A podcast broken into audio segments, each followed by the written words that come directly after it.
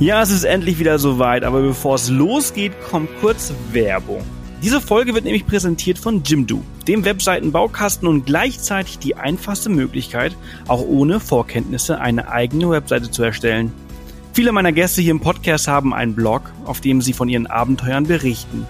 Mit Jimdo kannst auch du ganz einfach deinen eigenen Reiseblog oder eine Webseite für dein Unternehmen, Hobby oder ähnliches erstellen. Mit über 20 Millionen Webseiten, die bisher schon mit Jimdo erstellt worden sind, kannst du sicher sein, dass du dank der vielen Designs, die dir zur Verfügung stehen, das Richtige für dich findest. Außerdem musst du dich nicht mit lästigen Programmieren beschäftigen, sondern kannst deine eigene Webseite ganz einfach dank Drag and Drop erstellen. Teste Jimdo jetzt kostenlos und wenn du überzeugt bist, erhältst du 20% Rabatt auf Jimdo Pro und Jimdo Business. Nutze dafür den Link www jimdo.de slash offthepath und den Gutscheincode offthepath. Und nun ganz viel Spaß mit dieser Folge. Ja, lieber Stefan, schön, dass du da bist. Ja, hallo Sebastian, guten Abend. Äh, wir sprechen heute über ein spannendes Thema. Ähm, mhm. äh, Napier auf der Nordinsel äh, Neuseelands. Äh, warum äh, kennst du dich da so gut aus? Ja, also ich war ähm, schon ein bisschen her. Ich war ähm, 2015 im September bin ich nach Neuseeland gegangen für zehn Monate Work and Travel. Und ähm, kurz vor Weihnachten 2015 ähm, war ich dann ähm, in Napier und Hastings, also in der Hawke's Bay Gegend. Und ähm, ich bin damals mit meiner ähm, mit meiner Ex-Freundin ähm, da durchgereist und wir wollten eigentlich in die Hawks Bay gehen, um dort zu arbeiten. Und ähm, wir kamen dann nach der Saison oder am Ende der Saison erst an und konnten dann nur zwei, drei Tage arbeiten. Haben uns dann trotzdem dazu entschieden, ähm, ein paar Tage in der Hawks Bay zu bleiben, weil uns hat einfach die Gegend angetan und alles drum und dran und sind dann wirklich, glaube ich, zwei, drei Wochen dort geblieben, also bis Neujahr 2016 und hatten da eine richtig Hammerzeit. Cool, also irgendwie total angefixt und irgendwie hat euch das nicht mehr losgelassen. Also ich muss sagen, von, von allen Gebieten in Neuseeland äh, hat mir die Hawke's Bay, also mit Napier und Hastings, eigentlich am besten gefallen.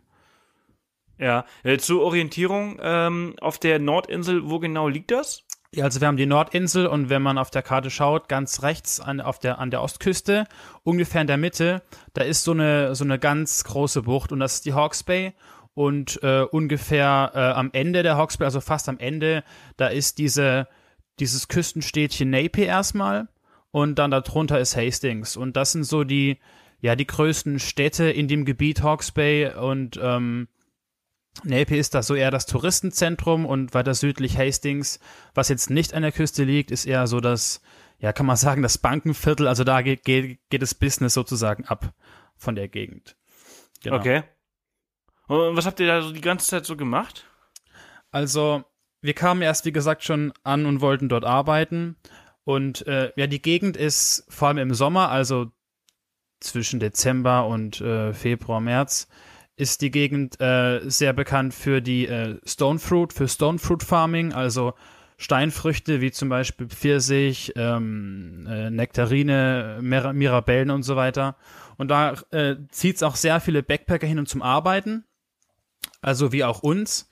Und dann haben wir die ersten zwei, drei Tage auf einer Stone, Fruit Farm gearbeitet und mussten da ähm, an einem Band stehen und die, die Früchte sortieren. Ähm, und dann war halt leider die Saison schon vorbei und wir mussten da abbrechen, sind dann weiter nördlich von Napier auf einen Campingplatz gegangen, der hieß, glaube ich, ähm, Bayview, Bayview Holiday Park.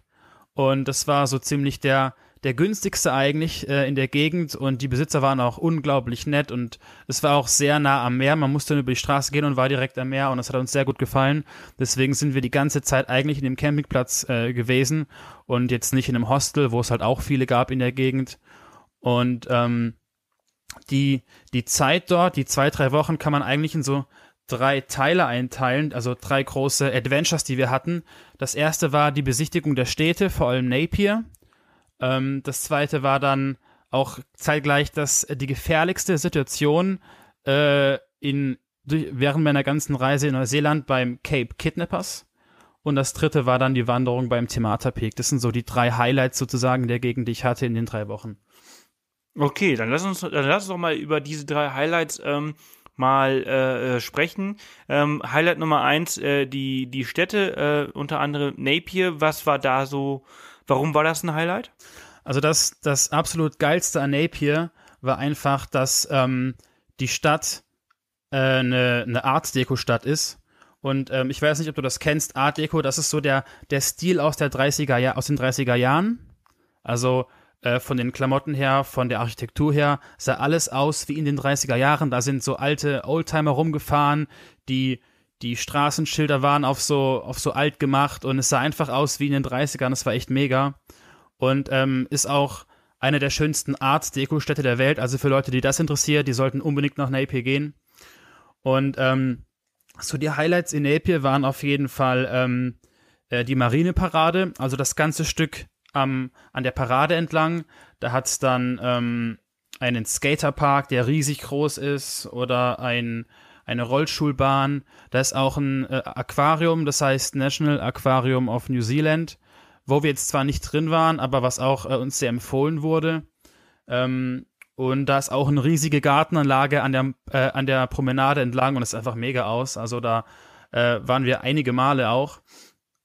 Ähm, und dann hat es auch ziemlich äh, nah an der Promenade einen Art Deco-Shop, wo man die ganzen ähm, ja, Klamotten, die in den 30er Jahren getragen wurde, auch dort kaufen konnte und Bilder und Poster aus den 30er Jahren und auch richtig cool, richtig coole Sachen gab es da. Also da sollte man auf jeden Fall mal vorbeischauen, wenn man in Napier ist.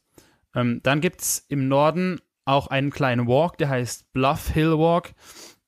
Den haben wir zwar nicht gemacht, aber wir haben Leute getroffen, die den gemacht haben und die haben gesagt, der war auch echt schön. Vor allem bei Sonnenuntergang kann man da echt schön auch oben sitzen, den Sonnenuntergang anschauen. Und das ist ganz im Norden von Napier. Genau, das waren so die, die coolsten Sachen, die wir gemacht haben. In Napier. Mhm. Und äh, dann hast du jetzt gesagt, also das äh, bin ich mal gespannt. Da hast du gesagt, das Gefährlichste, was du auf, in deiner Zeit in Neuseeland gemacht hast, war äh, Cape Kidnappers. Äh, das ist ja irgendwie so eine, so eine Strecke direkt am Wasser, ne? Ja, ganz genau. Also das war, das war richtig krass. Ähm, das Cape Kidnappers ist ganz im Süden von der Hawke's Bay und das ist ein, ein Cape, das bekannt ist für, für seine Gannet oder Gunnet-Kolonie. Das sind so, so, äh, so australische Tölpel und, mhm. und die nisten da einmal im Jahr und da ist es halt sehr beliebt für Touristen, da hinzugehen und die Kolonie anzugucken, weil du noch richtig nah hinkommst.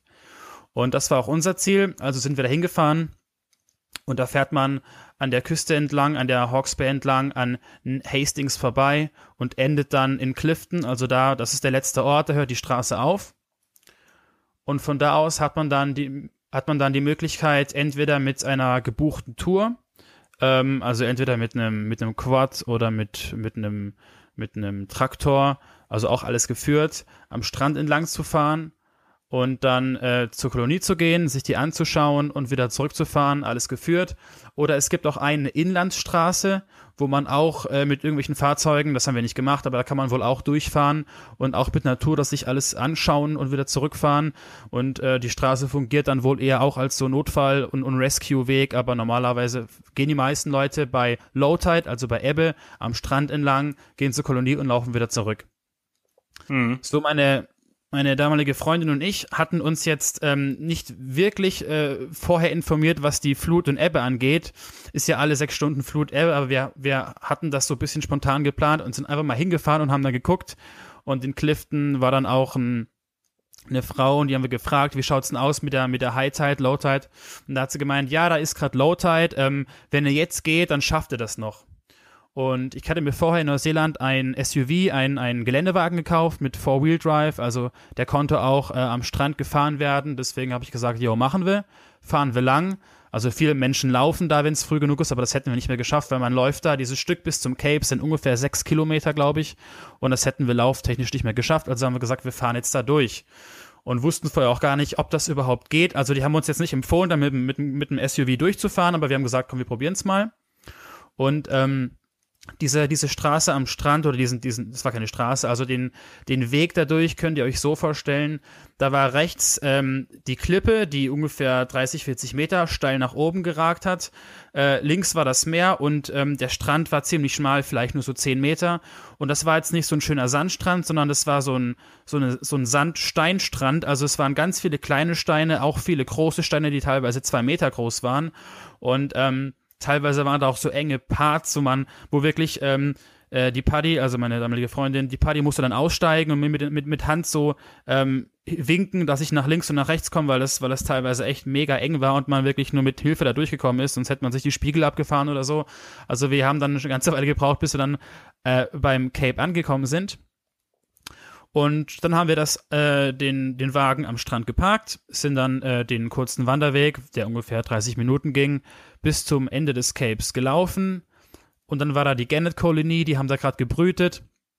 Hat mega gestunken, muss ich sagen, aber war cool anzusehen. Ähm, und dann haben wir, also ich hatte auch eine, eine Kamera, wo ich Bilder gemacht habe und so, dann haben wir ein bisschen so die, die Zeit verloren, sage ich mal. Wir haben da kurz eine Rast gemacht, was gegessen, was getrunken, weil es war ein sehr heißer Tag. Und ähm, dann äh, sagt meine Freundin irgendwann so, hey Stefan, äh, ich glaube, wir sollten langsam mal zurückgehen, denn die Flut kommt. Und dann schaue ich so auf die Uhr, ja, sollten wir vielleicht echt mal. Und dann sind wir ähm, wieder zurückgelaufen.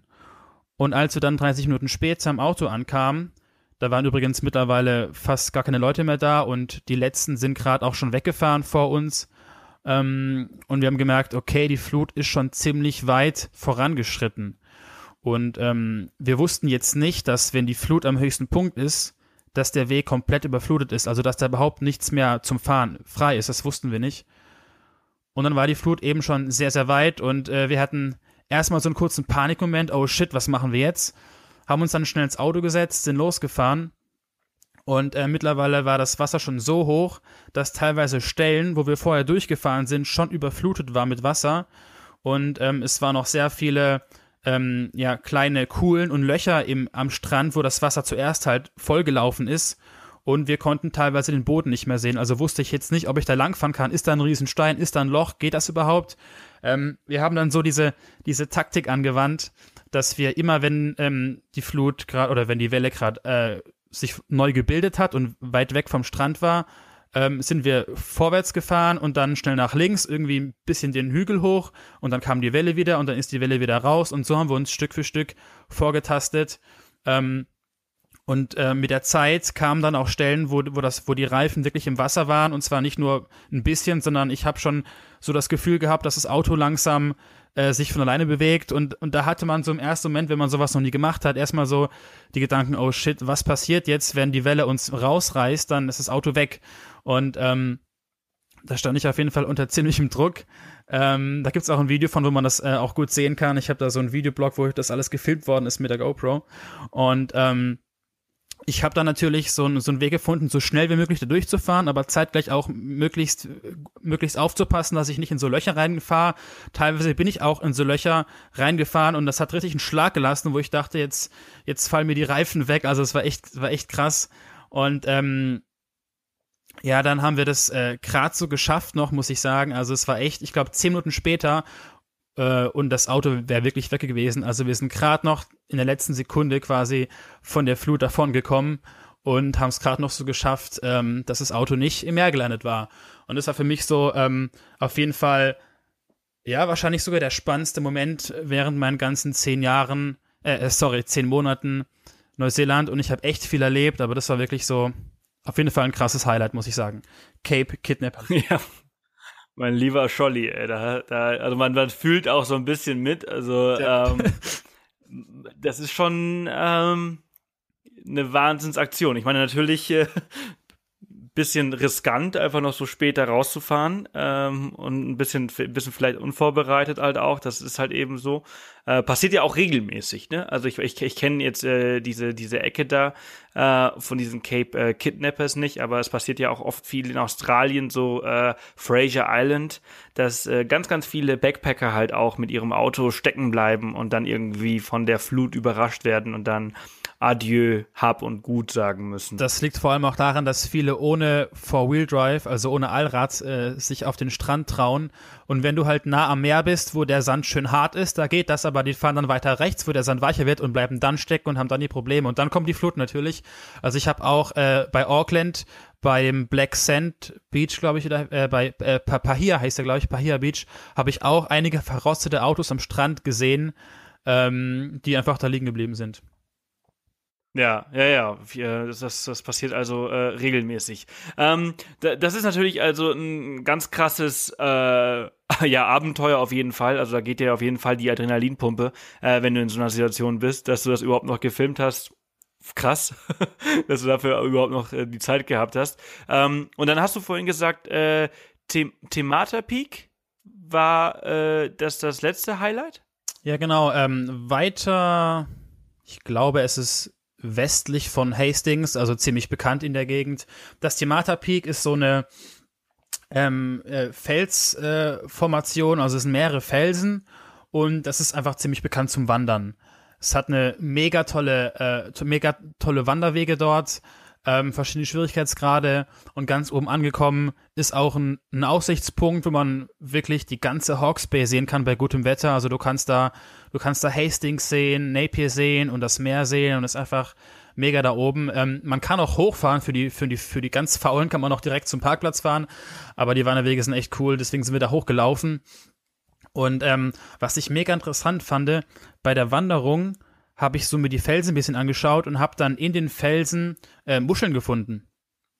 Und habe dann so auch mal nachgefragt und dann wurde einem gesagt, ja, ähm, das äh, Neuseeland ist ja ist ja eigentlich äh, ein Vulkanausbruch gewesen, also das, die, die Insel kam ja aus dem Meer und dadurch, dass das eben so passiert ist, hat sich mit der Zeit haben sich da die Muscheln versteinert äh, in den Bergen und deswegen sind da auf 1000 Meter oder 800 Meter Höhe sind einfach Muscheln zu finden, was ich halt so vorher noch nie gesehen hatte und echt cool fand.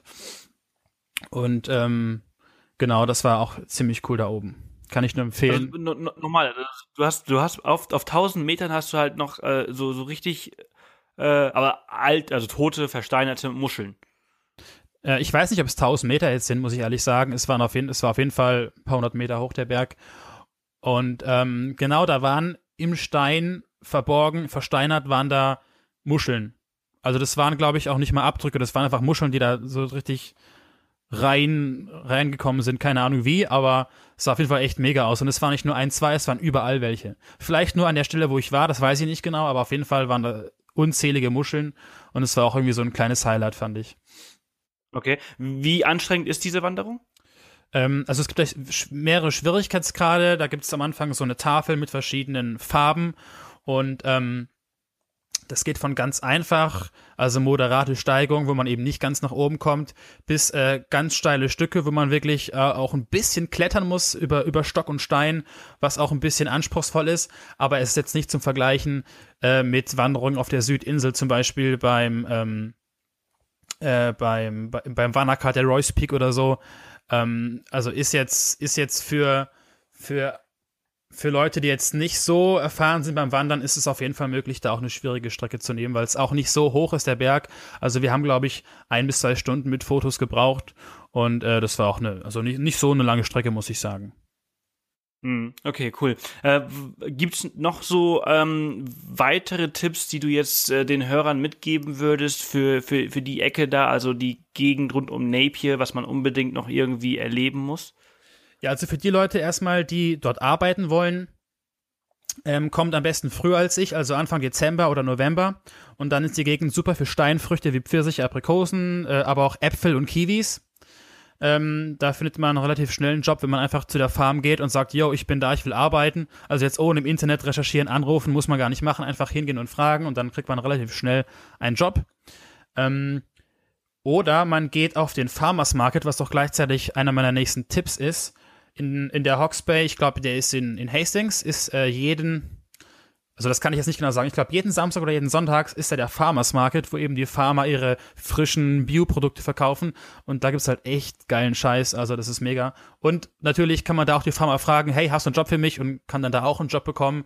Ähm, ja, dann gibt es weiter östlich einen Ocean Beach, wie in den meisten neuseeländischen Städten gibt's hier auch einen Ocean Beach Der ist ähm, südlich vom Cape Kidnappers und südöstlich von ähm, Hastings.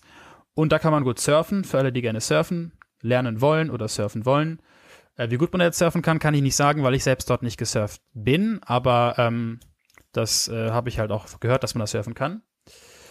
Und ähm, ein ziemlich, ziemlich cooler Strand, also der auch wirklich das, das, das Strand-Highlight für mich in der Gegend war, war der, ähm, wie heißt er?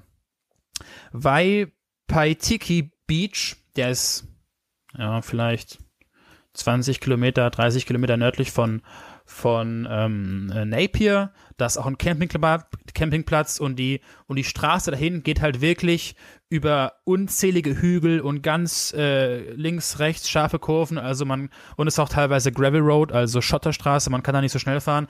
Also für alle, die einfach einen geilen Strand in der Gegend äh, mal äh, erleben wollen und die auch eine Weile da sind, weil sie vielleicht da arbeiten und mal einen Wochenendausflug machen wollen, äh, sollten zu diesem äh, ähm, Campingplatz bei dem Waipatiki Beach gehen ähm, und da kann man auch dann campen auf dem Campingplatz und einfach zwei coole Tage verbringen oder so. Und ähm, ja, weil äh, an der Hawkspace, soweit ich weiß, ist da wegen der wegen der äh, ähm, wegen den Wellen auch Baden verboten. Also man muss entweder zum Ocean Beach, glaube ich, fahren oder eben weiter nach oben. Ansonsten direkt bei Napier kann man, glaube ich, gar nicht ins Wasser gehen, weil eben einfach die die Wellen und alles und oder die Strömung zu krass ist.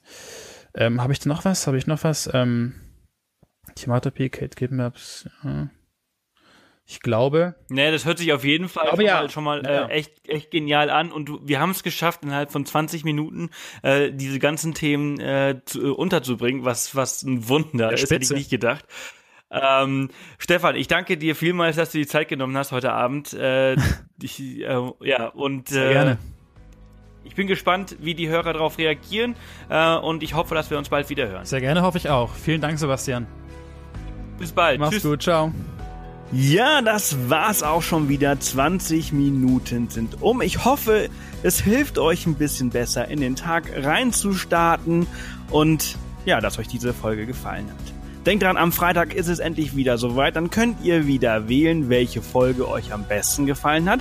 Und die beste Folge hört ihr dann in voller Länge nächsten Monat.